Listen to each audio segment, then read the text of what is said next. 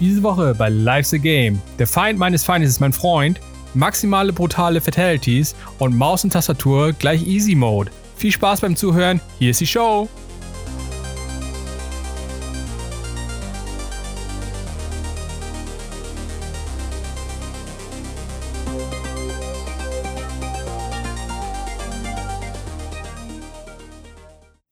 Moin Rob, wie geht's dir?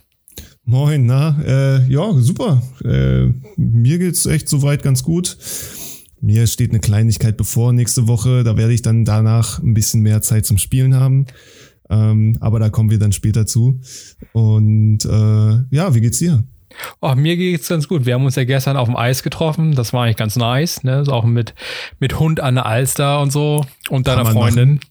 Kann ne? man machen. Kann man machen. Also es ist der erste äh, warme und sonnige Tag seit langem wieder gewesen in Hamburg. Wir hatten ja vor ein paar Tagen, vor zwei, drei Wochen ja schon mal so ein paar Sonntage, aber das Wetter momentan lässt echt zu wünschen übrig, muss ich sagen. Also es gefällt mir gar nicht. Und vor allen Dingen jetzt, ne, für, für die Leute, die mich halt etwas besser kennen, die wissen, ich kriege demnächst Besuch aus dem Ausland. Äh, gro großer Teil meiner chinesischen Familie kommt her, beziehungsweise ein kleiner Teil, relativ, ne, zu, gesehen, aber es sind halt sechs Leute und wir haben natürlich, es sieht so aus, äh, relativ äh, Hamburger Schiedwetter in, in Aussicht, beziehungsweise halt irgendwie so genau. nee, kein Traumwetter. Na, das ist natürlich ein bisschen schade, weil wir natürlich hier uns in, in viel anschauen wollten und viel besuchen wollten. Aber wir, wir machen das Beste draus. Wir schauen einfach mal spontan, was daraus wird. Ja, aber ansonsten geht's auch wunderbar.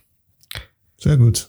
Ja, kommen wir zu der ersten News. Ne? Also, es könnte sein, dass tatsächlich die Konsolen Wars zumindest in eine kältere Phase eingehen. Und zwar Sony und Microsoft haben einen Deal geschlossen, dass sie in Zukunft zusammen in Cloud Gaming arbeiten wollten und damit wahrscheinlich den großen Konkurrenten ähm, Google Stadia entgegentreten wollen. Also ich fand das echt sehr spannend, dass sie die beiden CEOs von den Firmen Sony und Microsoft sich irgendwie zusammengefunden haben und haben gesagt, okay, Google ist so ein so eine große Bedrohung, dass wir es nicht ähm, alleine schaffen, also je, jeder für sich allein, sondern dass wir uns tatsächlich, wir die großen Platzhirsche auf dem Konsolenmarkt, wir müssen uns zusammenschließen, um gegen Google anzutreten. Das fand ich eigentlich echt irgendwie interessant, muss ich sagen. Als ich die News gesehen habe, dachte ich auch so, sag mal, Satya Nadella, der CEO von äh, ähm, Sony, zusammen auf einem Bild. Die machen Handschlag? Was, was, was bedeutet das? Ne? das war zuerst, das war wirklich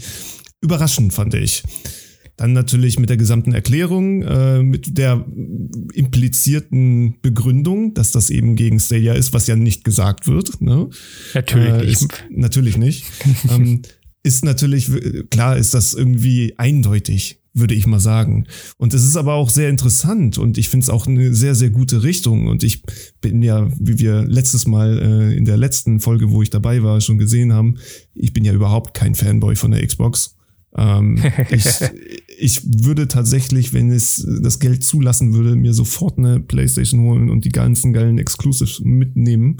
Und ähm, wenn man sich dann eine Zukunft gemeinsam von Microsoft und Sony vorstellen würde, wo es dann diesen Streaming-Dienst von denen gibt, ich, ich, ich, bin ein bisschen begeistert, muss ich sagen.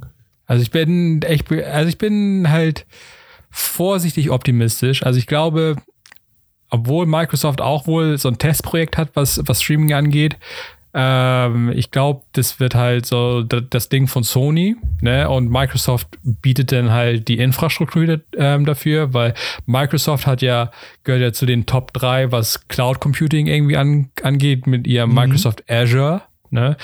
Ähm, die anderen beiden sind natürlich Google und Amazon.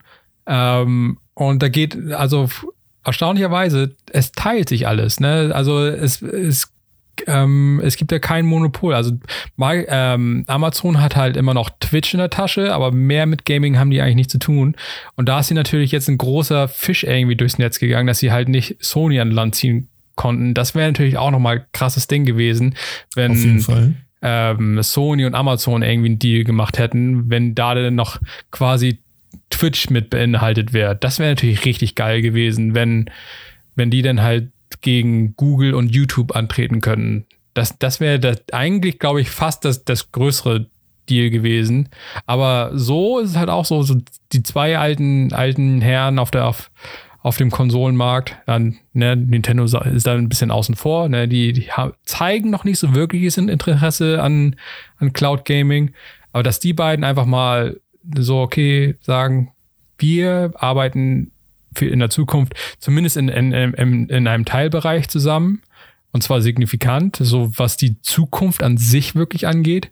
Ähm, das ist schon recht spektakulär, finde ich. Absolut. Ich bin auch, ich habe das ja auch einmal überflogen und habe gesehen, Microsoft bringt ihren Teil dazu, PlayStation den anderen Teil und sie ergänzen sich richtig.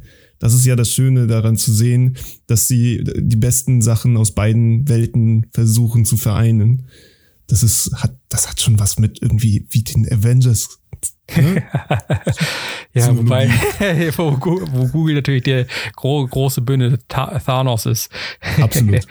äh, nee, was ich aber auch interessant fand, dass sie halt nicht nur äh, im, im Cloud Computing sie wohl zusammenarbeiten werden, sondern dass halt auch ähm, Technologietransfer in anderen Bereichen ähm, wohl stattfinden wird. Und weil Sony ist ja auch einer mit der Marktführer, was so, so optische Sensoren und so angeht, da könnte man auch überlegen, hm, ist, ob halt äh, Microsoft nicht wirklich durch ist mit der Kinect und, und ob sie da irgendwie nochmal das irgendwie wiederbeleben wollen, weil Sony hat halt mit die besten Kamerasensoren und, und optischen kleinen Linsen und so. Also Kameratechnologie kann Sony. Ne? Definitiv. Ähm, nicht nur halt im, im, Konsolenbereich, sondern halt auch tatsächlich, was Kameras und so äh, Kram angeht. Da ist halt Sony ganz groß. Also vielleicht, also Microsoft hat ja auch in den letzten Monaten und Jahren auch neue revolutionäre Controller rausgebracht, mit die halt sehr behindertengerecht sind. Also vielleicht ist irgendwo noch der Traum da, nochmal die Kinect zu, zu wiederzubeleben. Das würde ich auch irgendwie ganz interessant finden. Aber im Großen und Ganzen finde ich es halt krass, dass halt die beiden zusammenarbeiten, um halt den nächsten Schritt zu gehen und halt gegen überlebensfähig zu sein gegen den, den großen Cloud Computing Behemoth Google.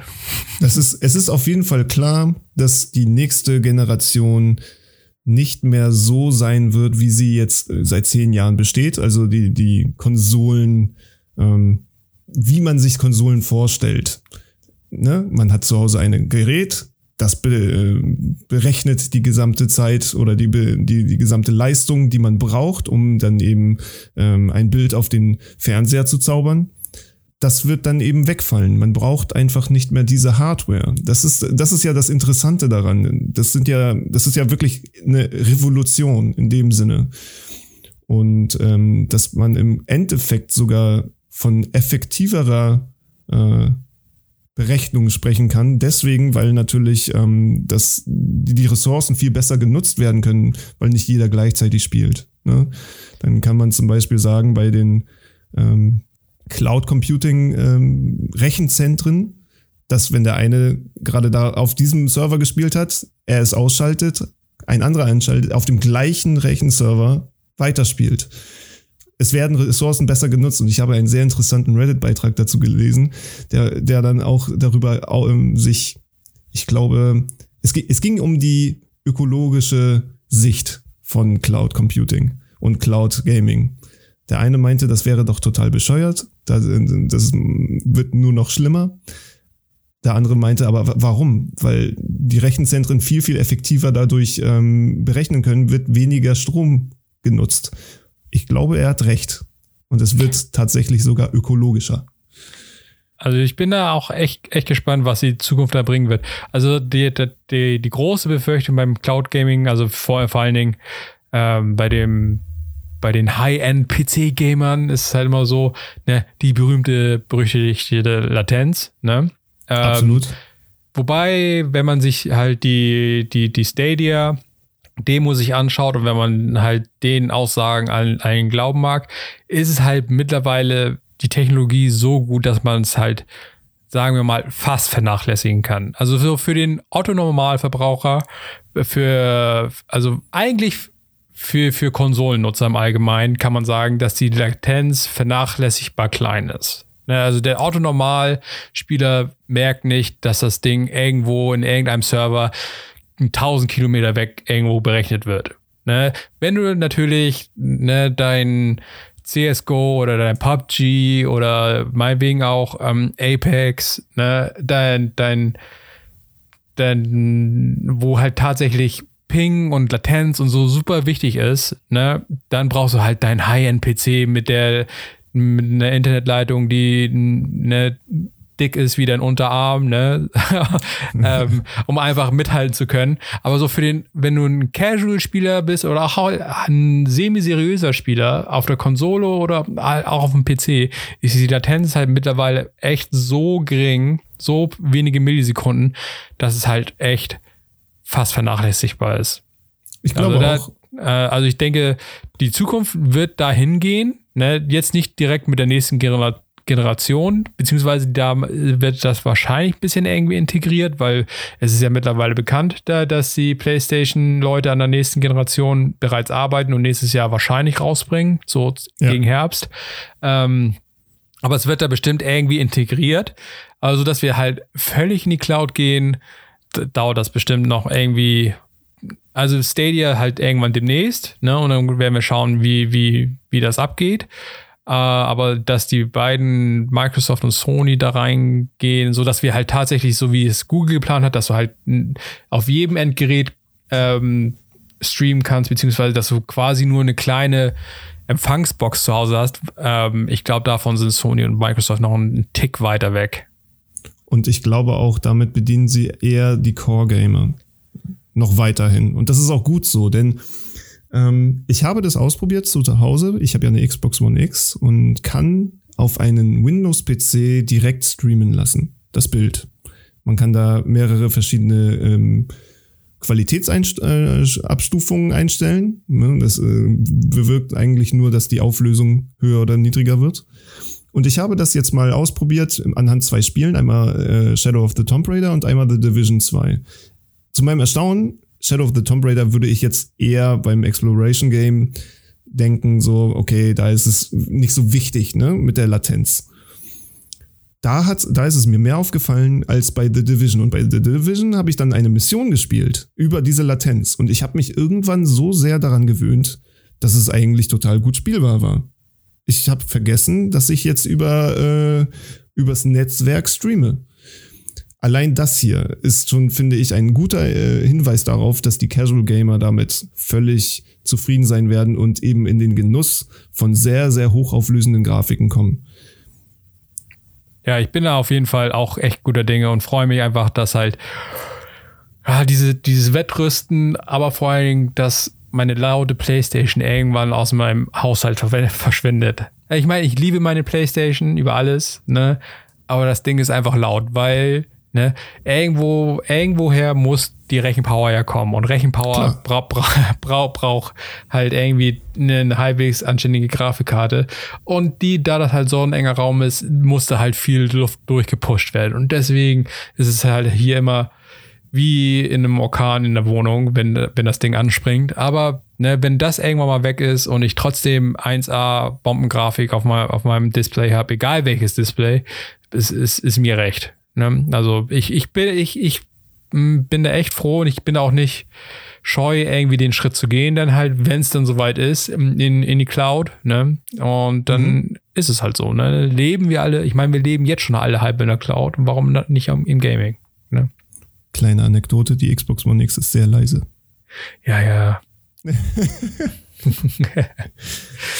nee, aber ich bin auch sehr gespannt und ähm, das nächste Jahr kann eigentlich nicht früh genug kommen für mich. Ähm, ich, dieses Jahr ist ja im Prinzip schon halb rum, was das Gaming angeht. Man weiß, was ungefähr auf den Markt geworfen wird. Borderlands 3 wird noch interessant.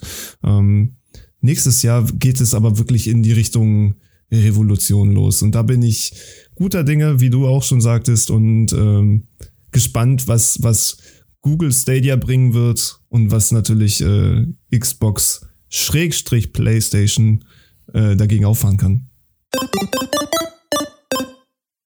Sag mal, Florian, hast du eigentlich von dem neuen Mortal Kombat Film gehört, der jetzt gerebootet werden soll? Aber selbstverständlich, als großer Fan des Originals von 1995, dem absoluten ähm, Trash Hit, ähm, also ich will es, obwohl, also Trash-Hit im, im liebevollen Sinne, muss ich sagen. Also ich muss tatsächlich habe ich letzte Woche, ähm, als ich ähm, den, den Dachboden von meinen Eltern ähm, ausgeräumt habe, die, also nicht direkt die Kassette von Mortal Kombat in der Hand, aber die, die Kiste, ähm, wo die Videokassette, die VHS-Kassette drin war, ähm, hatte ich in der Hand und habe tatsächlich den Titel gesehen und dachte, ah, das war, das war schon geiler Shit.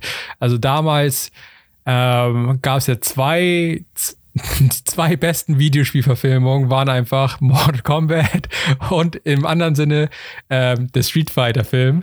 Auch absolut, absoluter absolut. Trash.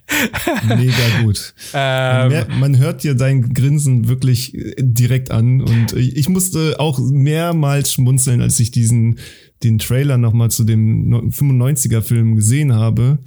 Und ich hoffe wirklich, dass sie darauf aufbauen. Nicht, dass sie jetzt irgendwie was komplett Neues machen, sondern dass sie das nicht ganz zu ernst nehmen. Natürlich, es muss zeitgemäß bleiben. Vielleicht auch ein kleines bisschen mehr CGI, ein bisschen mehr, sagen wir mal, Ernsthaftigkeit, wenn es darum geht.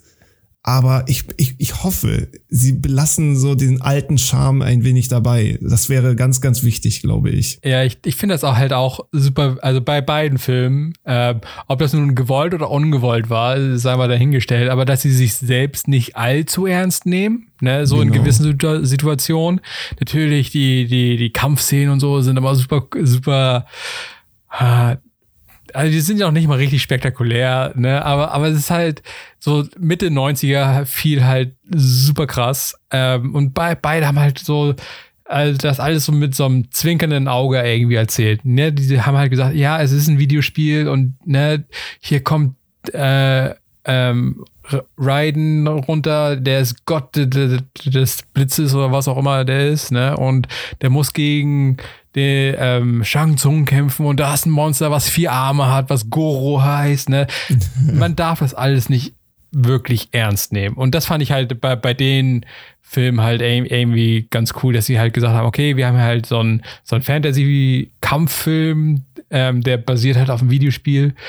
Ich, wir wissen, es ist nicht, es wird kein Oscar gewinnen, es wird noch eventuell noch nicht mal wirklich viel im Boxoffice machen, ne? Aber lass uns einfach unser Ding machen. Und ähm, das war es einfach, ne? Einfach, einfach gut sein lassen. Ne? Es ist halt das, was es ist, und das ist gut.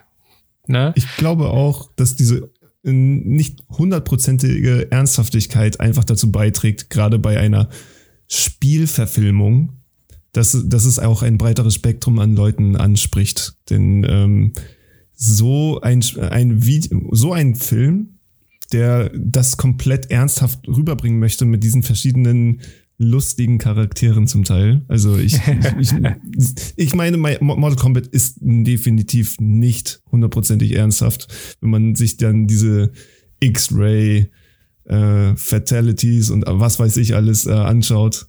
Das, das kann man einfach nicht ernst nehmen. Also nicht hundertprozentig ernst. Mal sehen, wie sie diesen schmalen Grad äh, meistern werden. Ich bin, äh, es gibt noch keinen kein Trailer dazu, ne? Gar nicht. Nee, nee, also die Produktion wird erst den bis anfangen. Also, genau. äh, was diese Woche halt rausgekommen ist, dass halt das Reboot tatsächlich ähm, passiert. Also ich glaube, die erste News dazu gab es schon im letzten Jahr, aber jetzt fängt halt tatsächlich die Produktion an. Äh, in Südaustralien, wenn ich das richtig in Erinnerung habe. Ähm, aus irgendeinem Grund. Ähm, ja, und ich bin halt echt gespannt, also dass die ganzen Leute irgendwie ihr Cameo machen oder so. Ähm, ja, ich bin auf, äh, auf vorsichtig gespannt. Ich bin, also der Director ist halt auch jemand, der halt komplett neu ist in, in der hat halt vorher nur ein paar Gaming-Werbespots gemacht, die wohl aber ganz mhm. cool sind. Ähm, deswegen, da sind wir eigentlich ganz, schauen wir einfach mal. Also es ist jetzt kein, keiner, den man jetzt kennt. Äh, wobei ich sagen muss, ich habe ja ein bisschen vorhin geguckt, ähm, also ein bisschen Recherche betrieben tatsächlich. Ähm, und der Regisseur von, von Mortal Kombat ist tatsächlich äh, Paul Anderson gewesen, der dann nachher auch die ganze Resident Evil Filme gemacht hat und so ein Kram. Macht gerade Monster, den Monster Hunter Film. Also Ach, Gaming stimmt. ist wohl sein Ding. Ja, finde ich super. Aber wir wissen auch, dass der, die Gaming-Industrie mittlerweile die Filmindustrie hinter sich gelassen hat. seit fünf Jahren, glaube ich schon, und äh, mehr Geld einspielt als eben Verfilmungen, die zu dem Zeitpunkt wohl immer noch der Kassenschlager waren. Und, ja, das stimmt. Ähm, man merkt es ja auch, das hatten wir ja auch gestern kurz angesprochen, dass auch so einige Schauspieler jetzt für Videospielserien beziehungsweise ähm, Teile genutzt werden, um dort Protagonisten, Antagonisten oder ähm, Bösewichte zu spielen. Und das, finde ich, trägt zu der Immersion immer wieder sehr, sehr gut bei. Ja, der, der, der Grad zwischen Videospiel und, und, und, und Fern, Film und Fernsehen wird halt immer schwammiger irgendwie so die, die, die Grenze. Was ich auch echt, echt ganz cool finde. Also vor allen Dingen, man muss nicht unbedingt jetzt so wie bei damals ähm, dem Call of Duty pff, irg irgendwelcher irgendein Teil, wo Kevin Spacey halt drin war, ne? Mhm. Muss man, man muss halt nicht es ist nice, Kevin Spacey in dem Spiel drin zu haben, wobei sie sich im Nachhinein wahrscheinlich sagen, ah, hätten wir bloß jemand anderes, anderes genommen. ne? ja, das Aber da, damals war halt doch cool. ja, ähm, stimmt. Äh, war halt cool für das Spiel zu sehen, okay, Kevin Spacey ist halt mit in, in dem Spiel. Ähm, oder jetzt ist halt äh, John Bernthal, den man kennt aus, aus Punisher oder ähm, Walking Dead ist jetzt äh, in Ghost Recon, glaube ich, drin. War das?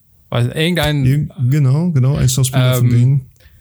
Ähm, ja, also man muss es halt nicht unbedingt so auf die Schiene machen, sondern manchmal es, reicht es halt auch ähm, wie einfach gutes Voice Acting oder, oder Motion Capture, ne, wie man halt bei, bei God of War zum Beispiel sieht. Ne? Also da die, die, diese tiefe, sonore Stimme von Kratos ist halt der, der Shit, der das halt alles eng zusammenhält. Ne? Also äh, da richtig gute Talente aus der von der einen Industrie in die andere zu holen, das ist schon echt manchmal viel wert. Und ich bin froh, dass halt ähm, mittlerweile die, die Gaming-Industrie so viel verdient und, und teilweise halt so große Budgets haben, dass sich so Hollywood-Stars halt leisten können. Das bringt halt halt Qualität mit rein ins Spiel, weil so Schauspieler und so, die machen halt ihr ganzes Leben nichts anderes, außer andere Leute zu porträtieren. Deswegen na, ist es egal, wo das Talent herkommt. Ne? Also ich.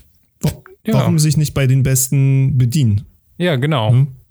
Und ähm, wenn man eben so viel Revenue reinfährt, dass man sich die Besten äh, leisten kann, Kevin Spacey war garantiert nicht äh, günstig, nee. hat aber wirklich einen exzellenten Job raus, ausgeführt dort und äh, trägt natürlich allein durch seinen Bekanntheitsgrad dazu bei, dass man sich mit ihm entweder besser ähm, identifizieren kann oder eben ne, ihn mehr hassen kann in dem Fall. nee, aber auf jeden Fall, ich bin gespannt, ob halt, äh, was sie aus dem, dem Re Reboot machen. Ich hoffe, dass sie das alles mit so einem leichten Zwink, Augenzwinkern erzählen, weil bei allzu ernsten Mortal Kombat, ich weiß nicht, ob ich das haben muss in meinem Leben. Hauptsache sehr viel Gore. Diese Woche war ja Division 2 wieder mächtig irgendwie in den Gaming News unterwegs, wegen dem großen Update, was diese Woche rauskam, wo einige Balancing-Sachen irgendwie rausgekommen sind, ähm, was verschiedene Rüstungsteile und so angeht und Waffen. Aber natürlich das große Ding in diesem Update war der Raid, der in, in Division 2 hat. Das habe ich fast wieder Destiny gesagt, weil Destiny immer Raids kriegt. Aber wir sind bei Division. Ähm, und da kam der große Raid raus und hat natürlich gleich für viel, viel Backlash in der Community gesorgt, aus diversen Gründen, aber dazu viel später mehr. Fangen wir erstmal an. Was hältst du von Division 2? Allgemein gesehen ähm, hat es sehr, sehr krass profitiert von dem damaligen Zustand des äh, Spieles, das nicht genannt werden darf. ähm, sie haben einen deutlich besseren Start hingelegt als so einige andere Games äh, derzeit, was natürlich wirklich sehr positiv aufzunehmen ist. Ähm, sie haben viel, viel Story geliefert. Das hat sehr viel Spaß gemacht, durch die Story zu spielen. Ähm, ansonsten auch sehr, sehr einfach umfangreiche Sachen gemacht. Also sie haben den, ich habe den ersten Teil gespielt, gemocht, sehr gemocht. Das 1.3 Update nicht so sehr, aber danach wurde es auch wieder besser. Und ich glaube, dieses Studio hat als einzige mal wirklich den, die Fehler von vorherigen Teilen nicht wiederholt. Natürlich, es kamen immer wieder neue Fehler. Natürlich, man kann nicht immer perfekt sein. aber sie liefern ein solides, gutes Spiel ab, was man ja in der heutigen Zeit wirklich echt schon schwer verlangen kann, ne? Ja, sie haben auf jeden Fall viel aus Division 1 gelernt. Also bis Division 1 bei dem berühmt-berüchtigten Update 1.8 gelandet ist, ist halt auch viel Zeit vergangen. Absolut. Aber als dann halt 1.8 irgendwie rauskam und das ganze World Balancing irgendwie geklappt hat und die neuen Gear Sets und die ganzen extra Sachen, die man in dem Spiel machen konnte, da war das Spiel wieder richtig solide. Da bin ich halt auch wieder mit meinen ganzen Gaming-Leuten irgendwie wieder eingestiegen in Division und es hat halt richtig viel Spaß gemacht. Und da jetzt hat man halt gemerkt, okay, alles, was wir in den zwei Jahren oder was auch immer in der Division 1 halt draußen war, die haben halt viel gelernt, was will die Community, wie, wie spielt die Community, was ist der Community wichtig. Und das haben sie halt alles irgendwie tatsächlich geschafft umzusetzen in Division 2 mit dem Launch. Also du hast halt eine arschvoll viel Content, ne, äh, den du erstmal durchspielen musst. Also allein ähm, durch die Story durchzukommen hat bestimmt 20, 25 Stunden gedauert oder so, schätze ich mal. Locker. Locker. Ähm, und dann fängt halt tatsächlich erst ähm, der, dann fängt noch nicht mal wirklich der, der Endgear-Grind ein, ne, sondern man muss sich dann erstmal noch durch diverse World Tiers kämpfen, wobei ich sagen muss, dass man sich eigentlich Tier 1 bis 4 hätte sparen können. Das ging ja. relativ flott. Und das ging mal hopp, hopp, hopp, hopp, hopp und dann war man irgendwann in 5. Ähm, ja, genau.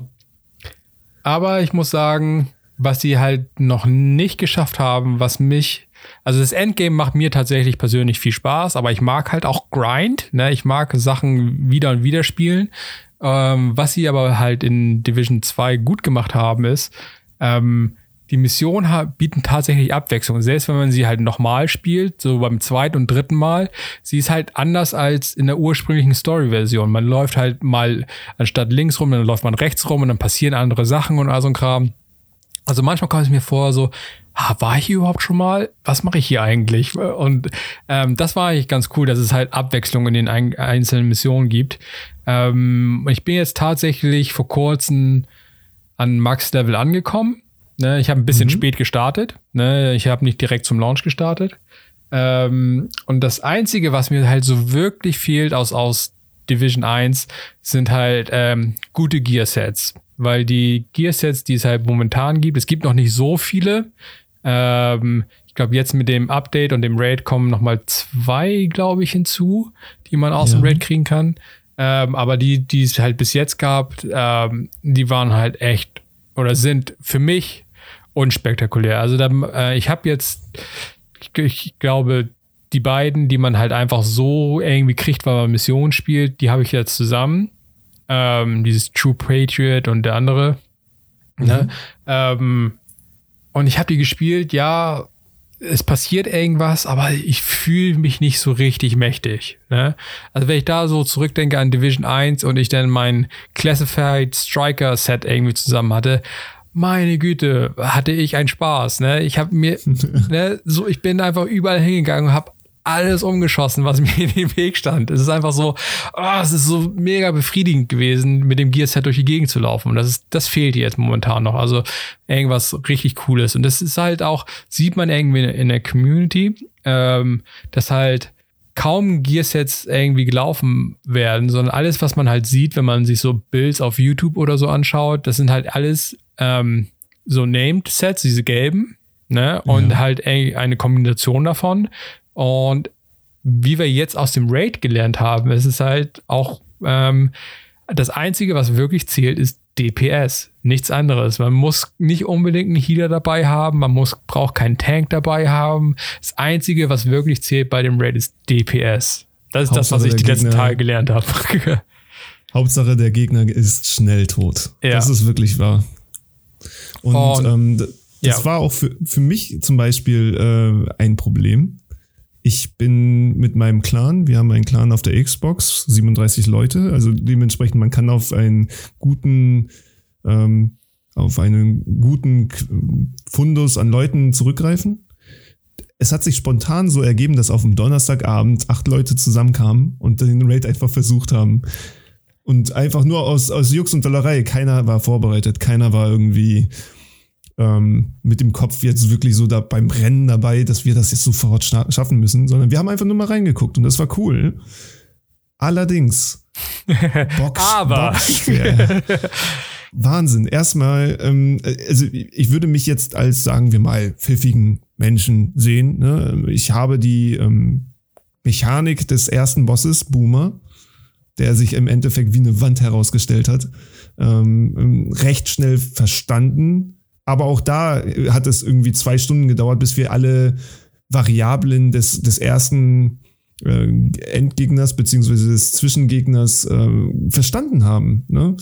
Und ähm, jetzt kommt ja auch noch dazu die Diskussion zwischen PC und X, äh, Xbox äh, PlayStation, dass ja die Steuerung auf dem PC, da brauchen wir gar nicht drüber diskutieren, einfacher ist für solche Shooter. Ist halt der Easy Mode. Könnte man so sagen. Ne? Also dazu kommt halt, wie gesagt, einmal die, die Steuerungseingaben durch Maus und Tastatur und dass das Spiel halt auf PC mit 60 Frames läuft, während es halt auf Konsole mit 30 läuft. Das, das sind so, so viele kleine Details, die halt irgendwie zusammenspielen, dass es halt viele, viele Probleme gab, dass die Leute auf Konsole den Raid halt tatsächlich erst zwei Tage später geschafft haben.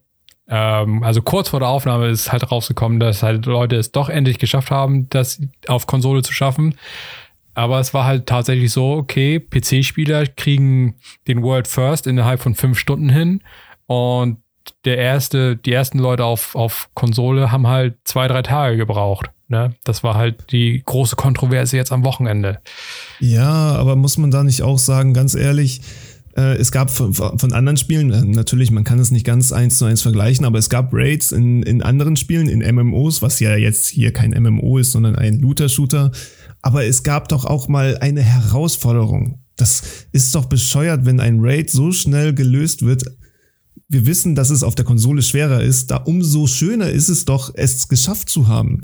Ich, ja, ja, ich ge gebe ich dir grundsätzlich recht. Ne? Es, ähm, also ähm, man braucht auch ein bisschen Herausforderung und ich fand es eigentlich, also prinzipiell habe ich kein Problem damit, wenn halt Leute drei Tage dafür brauchen, den, den Raid zu lösen. Ich meine, der beim letzten Destiny Raid war es ja auch so, dass sie es nicht innerhalb der ersten paar Stunden geschafft haben. Da hat es ja auch wieder Richtig. ein bisschen gedauert. Ist ja auch alles legitim. Leute waren das, ne? die das nicht geschafft haben. Äh, man, wo man bemerken muss, 60 Frames, ähm, Maus und Tastatur.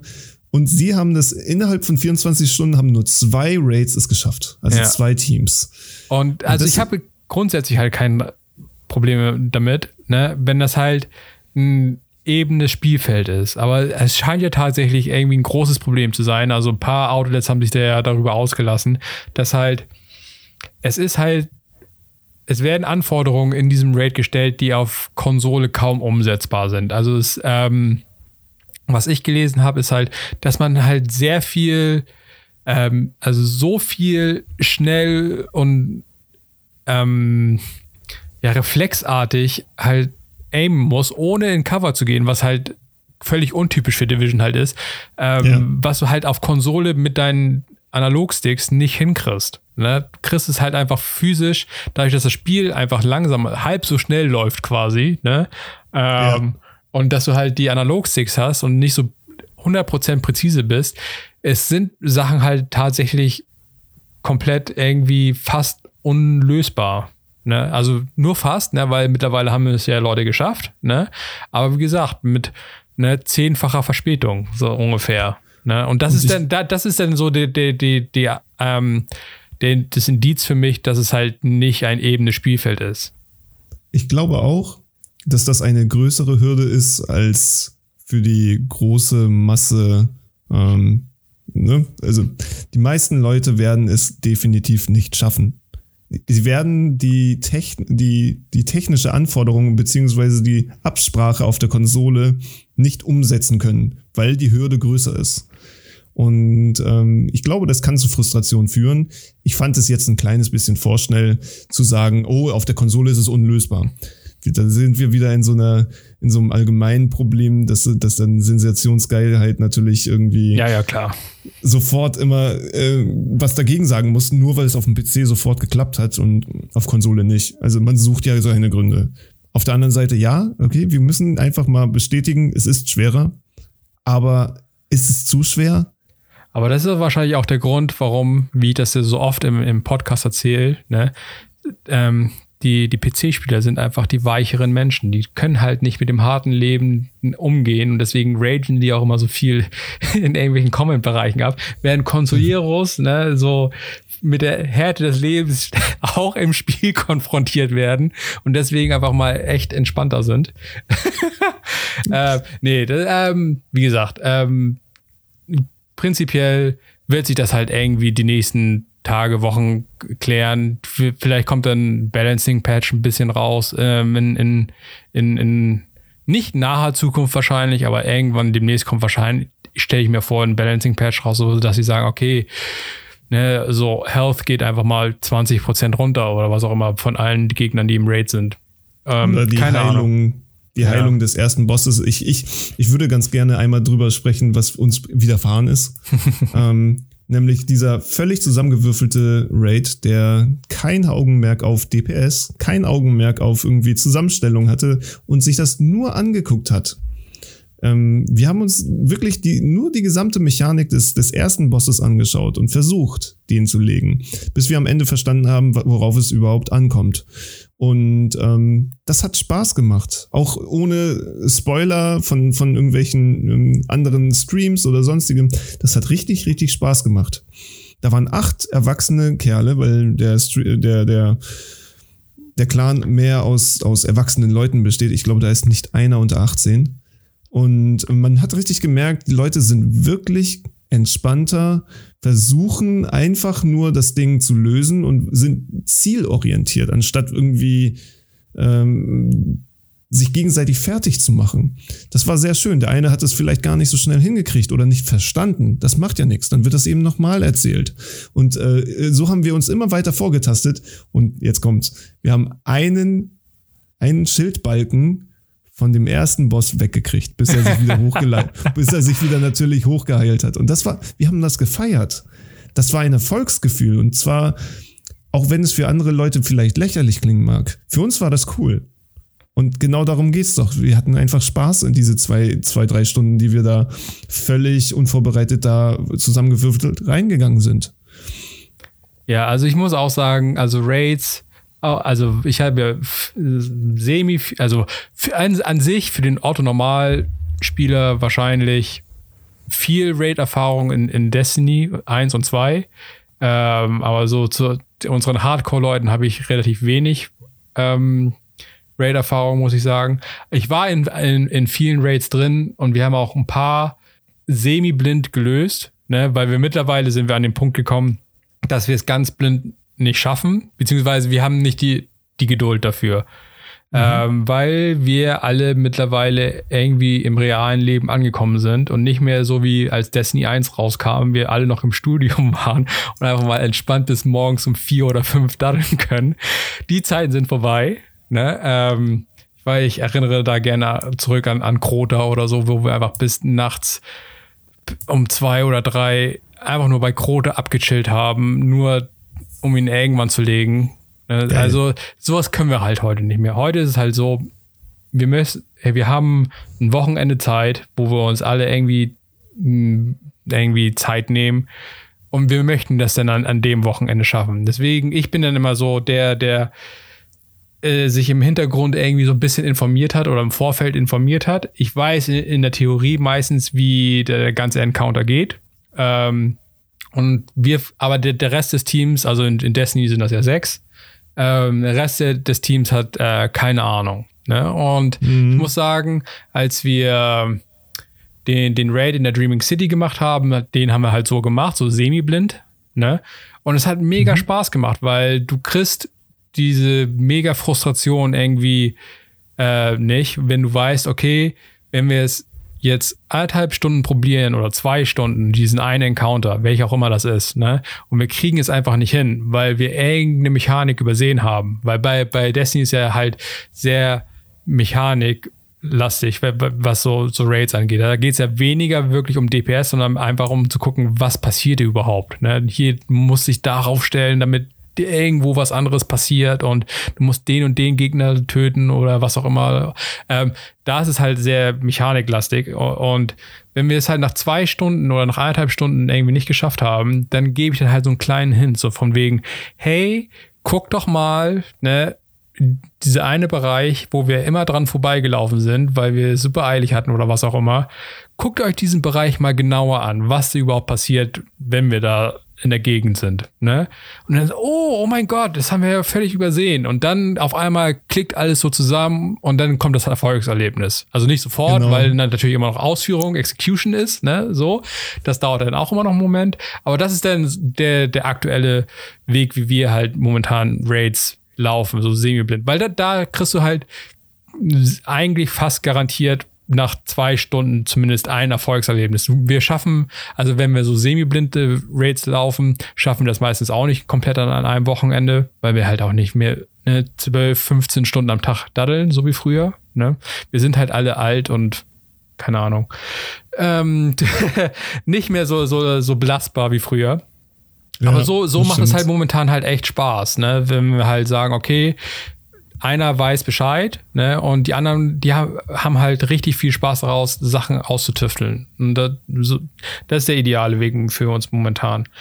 Und bei Division sehe ich das halt noch nicht ganz so, weil wir A sind wir zu wenig Leute für, für den Division Raid und zweitens ist der Division Raid die einzige Aktivität in dem ganzen Spiel, wo es kein Matchmaking gibt. was ich halt ähm, da, was ich halt auch nicht ganz verstehe, ähm, weil das komplette Spiel auf Matchmaking halt irgendwie ausgelegt ist. Ähm, du kannst jede Mission mit Matchmaking spielen, du kannst die Bounties mit, mit Matchmaking spielen, du kannst einfach nur, auch nur abchillen, ne? so Free Roaming mit Matchmaking spielen. Ne? Du kannst buchstäblich alles in dem Spiel mit Matchmaking machen, nur den Raid nicht. Ne? Und ich weiß nicht, wer sich das wieder ausgedacht hat, weil acht Leute ist nochmal eine ganz andere Geschichte als irgendwie sechs Leute für Destiny und sechs Leute für Destiny war schon schwer. Acht Leute für einen Division Raid zusammenzukriegen, wo es dann auch noch anscheinend so hohe Anforderungen gibt, was halt das Gear angeht. Puh, ich, weiß, ich, weiß, ich weiß halt nicht, wie ich, wie, wie ich in, den, in den Content halt irgendwie spielen soll. So in, in, in halbwegs naher Zukunft, wenn ich nicht mit irgendwie Matchmaking mir ein paar Leute ranhole. Ich, ich müsste dann halt irgendwie auf LFG-Seiten oder so wohl genau. zurückgreifen. Aber finde ich, finde ich ein bisschen schade. Ne, ich, weiß, ich weiß, Raids sind immer was Besonderes und all so ein Kram, aber wenn das ganze Spiel schon auf Matchmaking ausgelegt ist, dann mach es auch bitte im Raid, wenn du so viele Leute drin haben willst. Wenn du vier Leute drin, ein Vier-Mann-Raid machen würdest, ne, so wie jede Mission in dem Spiel, ist okay. Vier Leute kriege ich easy zusammen, aber acht Leute ko zu koordinieren, ist echt schwer. Aber genau das ist der, der Punkt, wo ich tatsächlich diese Entscheidung verstehen kann. Da bin ich nämlich voll und ganz mit Massive. Ähm, die Leute, die sich dann einfach nur in den Raid schmeißen, weil sie ihn sehen wollen und äh, keine Ahnung von der Mechanik haben, beziehungsweise nicht die Möglichkeit haben, ähm, das, das so gut umzusetzen, wie sie es vielleicht gerne wollten, wenn du dann Fremde in dem, in dem Spiel hast oder du hast solche Mitspieler, ich, ich, ich garantiere es dir. Ja, natürlich gibt es viel Rage, auf jeden Fall. das meine ich. Und ich glaube, das würde zu dem, dazu beitragen, dass Leute eher sich davon abwenden. Weißt du, dass die dann eben discouraged werden, dass sie, dass sie keine Lust mehr auf den Raid haben. Nur aus dem Grunde, weil sie eigentlich im Vorfeld sich nicht genügend Leute zusammensuchen konnten das ist dann vielleicht nicht für jeden etwas. Ja, das, das ist stimmt. ja auch schon bei Destiny so. Ähm, es ist richtig, sechs Leute ist deutlich einfacher zusammenzukriegen als acht. Vier ist überhaupt kein Problem, finde ich. Ähm, gerade das macht diese Hürde umso, umso schwerer. Und es ist cool, wenn man acht Leute zusammenkriegt, vor allen Dingen, wenn man sie irgendwie kennt. Ja, ja, das auf macht jeden es Fall. ja noch, noch viel, viel einfacher. Aber wie viel schwerer macht es das, wenn du acht Randoms zusammenschmeißt?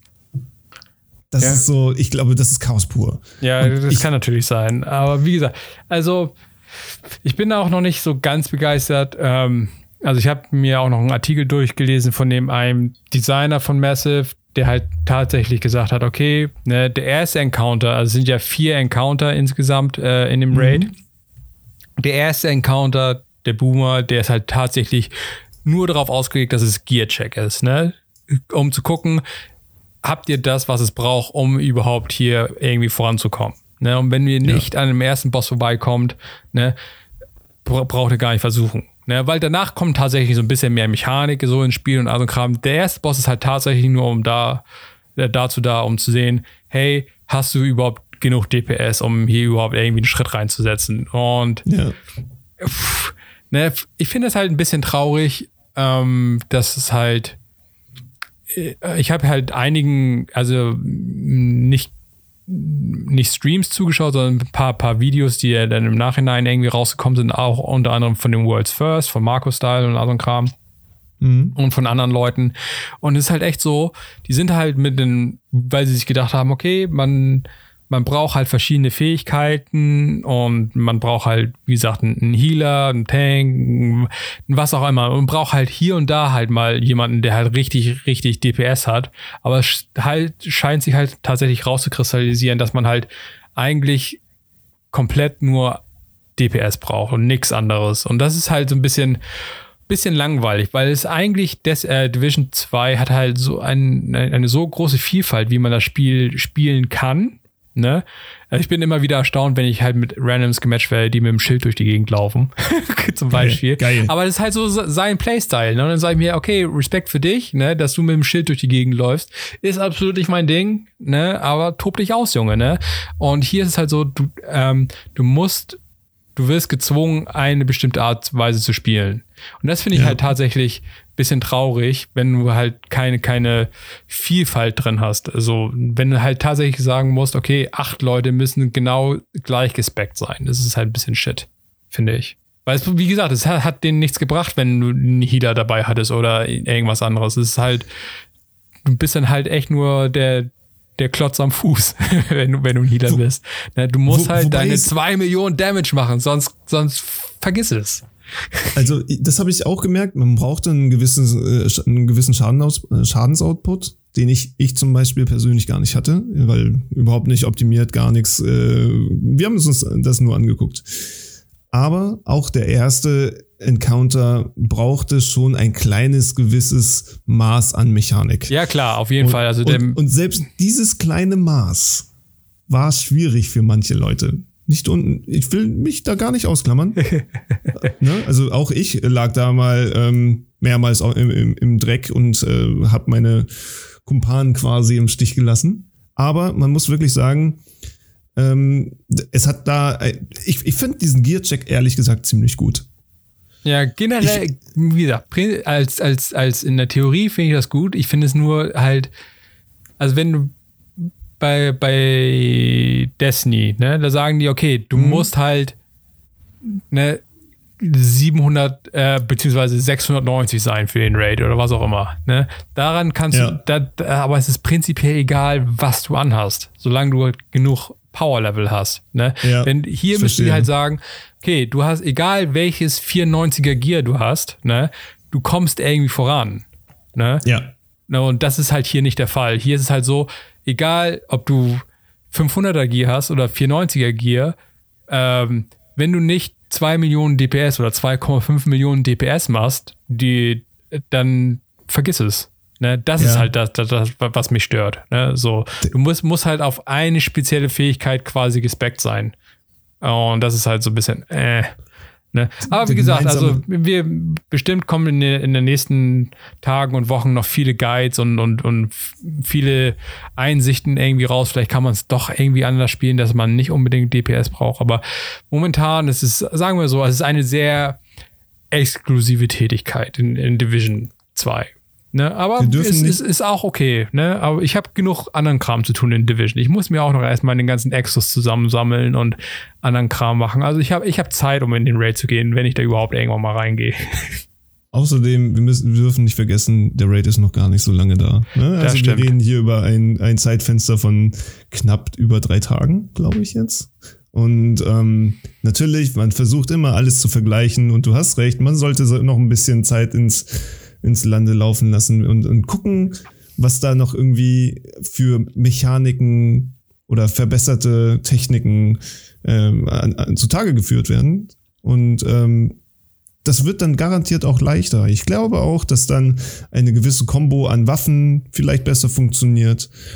Und ähm, ja, dass der gemeinsame Nenner der Schadensoutput vielleicht ein kleines bisschen wieder an Bedeutung verliert. Ah, mir fällt noch eine Sache ein, die Destiny besser macht als Division 2. ähm, während bei, bei Destiny halt der finale Boss meistens 10 unter dem maximalen Level ist. Ne? Und mhm. der Raid ist eigentlich dafür da, dass du leicht OP in den, ähm, in den äh, dich ansteigen kannst an, an das Max-Level. Ne?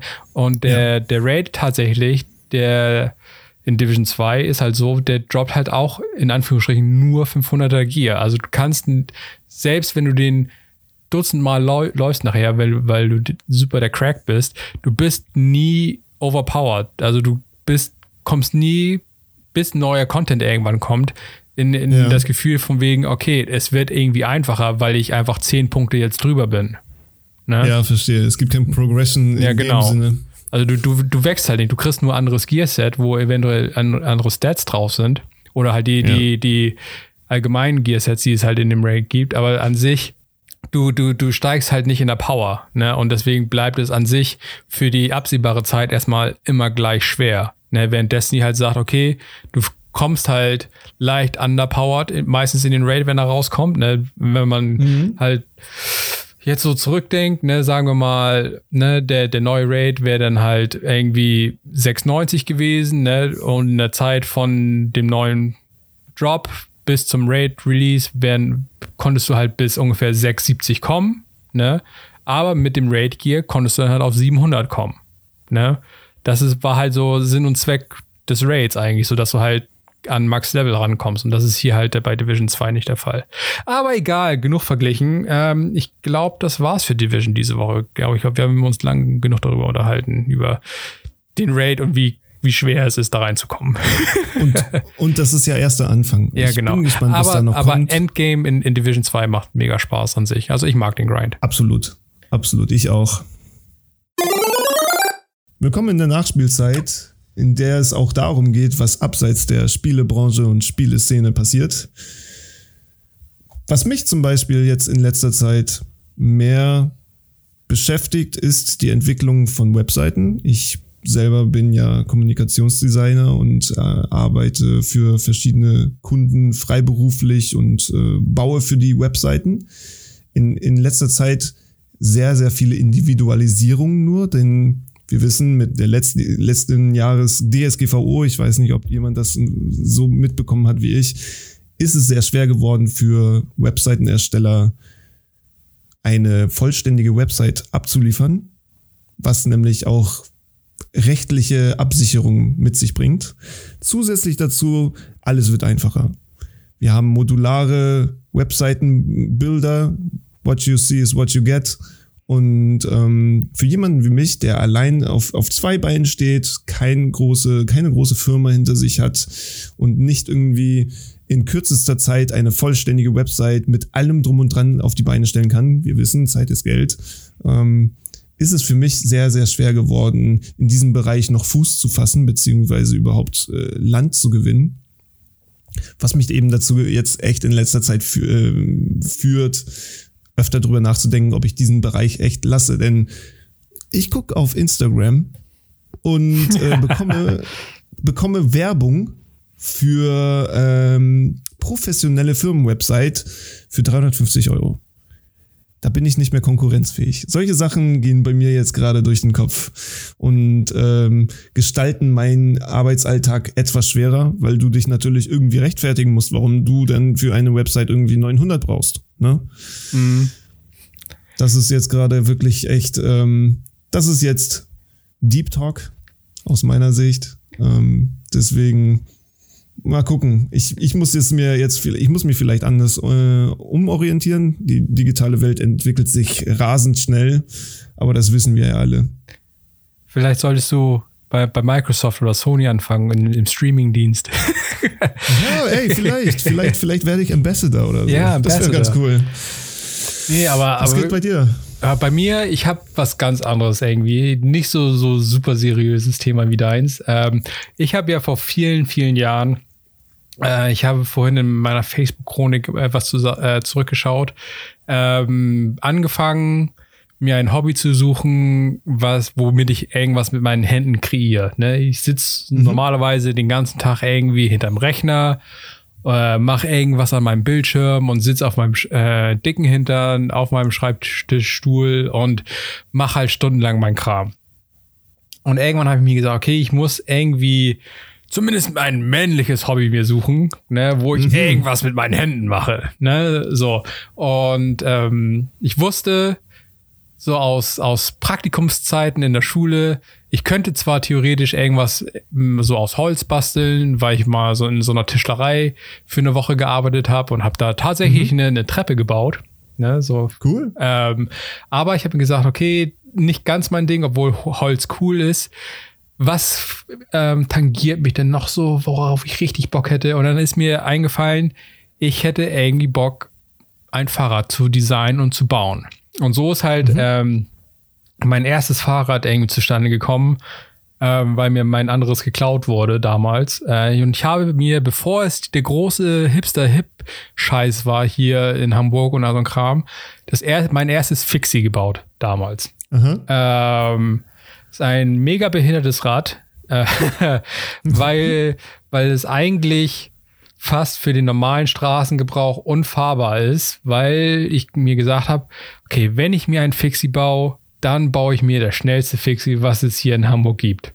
Und deswegen habe ich mir aus allen möglichen Teilen der Welt spezielle Teile geholt und essentiell ist mein allererstes Bike ein Bahnrad. Also es hat eine Übersetzung mhm. von 1 zu 4. Ne? Und bis jetzt hat mich, wenn ich damals um die Alster gefahren bin, noch nie jemand überholt. ja, 1 zu 4 ist schon krass. Ich, ich, ich persönlich, ich weiß nicht, ob du es weißt, ich habe ein Bahnrad ja. von, von Bianchi. Ich habe es mir nicht selber zusammengebaut, sondern ich habe den leichten Weg genommen und äh, mir einfach eins von einem namhaften Hersteller gekauft.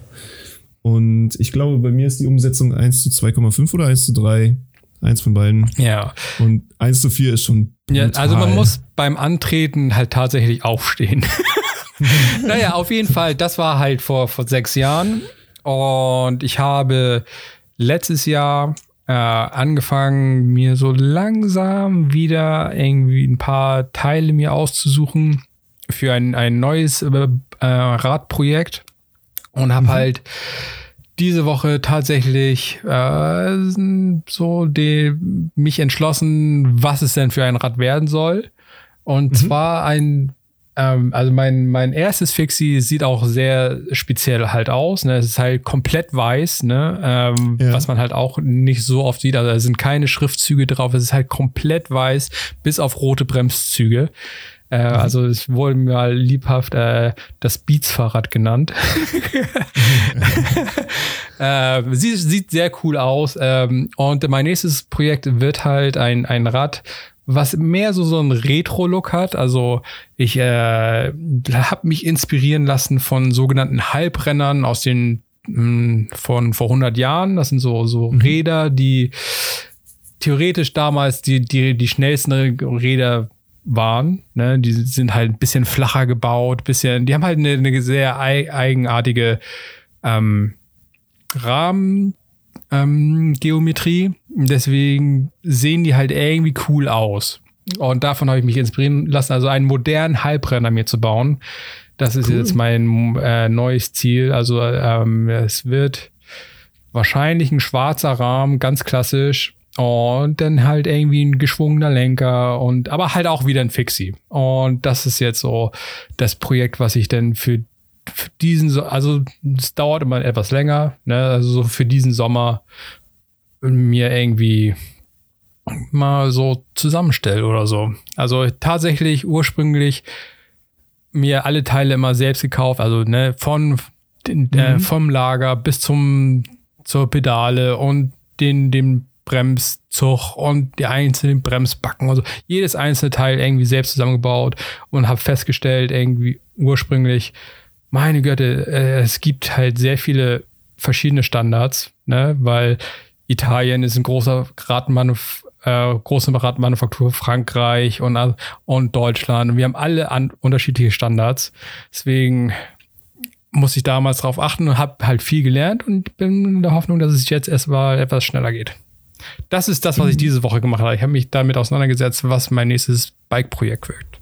Und ich bin gespannt, ob es cool wird. Ich auch. Musst du mir dann mal zeigen, ey.